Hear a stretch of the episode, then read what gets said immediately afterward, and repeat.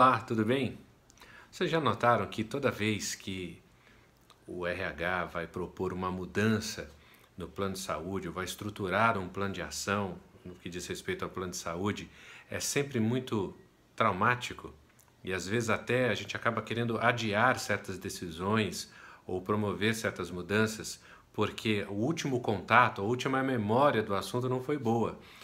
Provavelmente porque sempre que esse assunto é trazido é para tratar ou de um orçamento que não foi cumprido, um reajuste que é muito alto ou alguma insatisfação a respeito do plano médico, justificada ou não.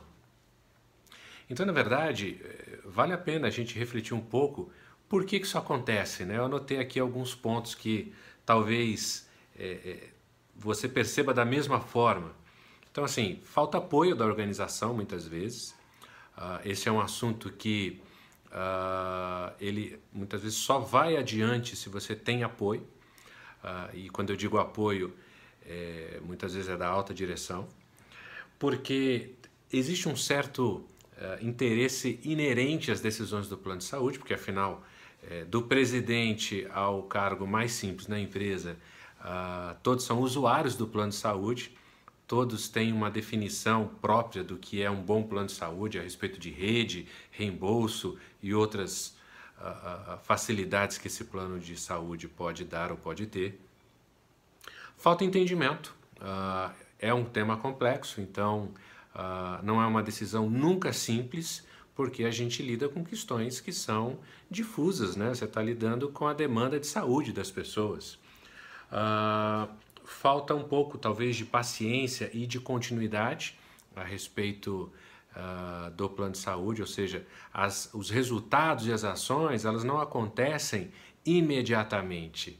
Uh, é preciso tempo e disciplina para que a gente consiga colher resultados. E uma outra, talvez, seja o alinhamento da visão da empresa a respeito do plano de saúde e da necessidade que se tem de fazer a gestão. Ou seja, uma empresa que se preocupa, olha para o plano só como uma questão de custo, talvez ela tenha mais dificuldade em aprovar ações que sejam de longo prazo. Então é importante entender qual é a visão da empresa a respeito do plano de saúde.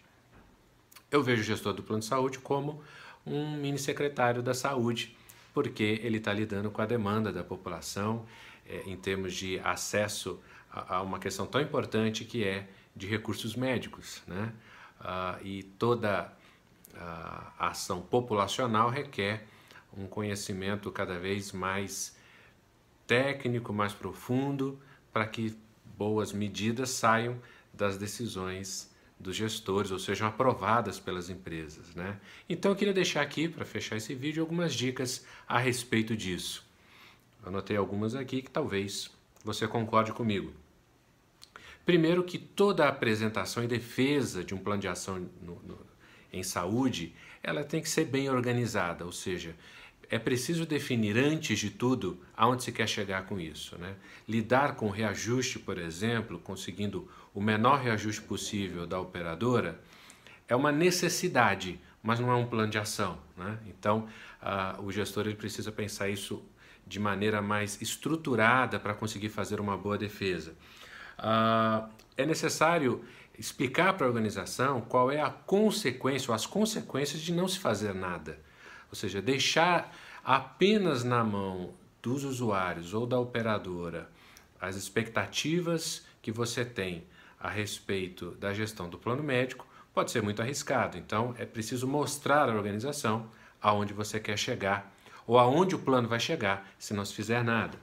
Uh, é preciso se apoiar nos valores da organização. Se tudo falhar, uh, talvez a própria missão da empresa ajude você a dizer ou a, mo a mostrar que, em termos de plano de saúde, as políticas de benefício não representam necessariamente a visão e a missão que a empresa tem. Uh, é necessário buscar um apoio, muitas vezes fora da área de recursos humanos.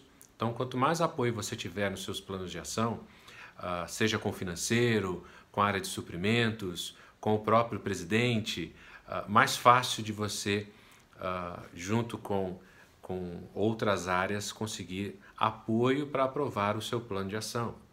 ou para que todos se comprometam com as consequências de curto prazo, de, de ter uma medida mais efetiva para que no longo prazo todos ganhem, para que o plano seja mantido a longo prazo.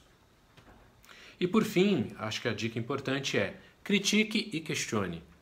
Uh, você pode estar muito bem assessorado, você pode ter um ótimo produto, ainda assim o risco sempre volta para a empresa. Portanto, quando você receber um plano de ação, é importante que você esteja é, suficientemente empoderado de informações, de conceitos, de conhecimento, para que você possa criticar, para que você possa cobrar qual é a métrica de resultado, de medição de tudo isso, para que você tenha um plano de ação efetivo.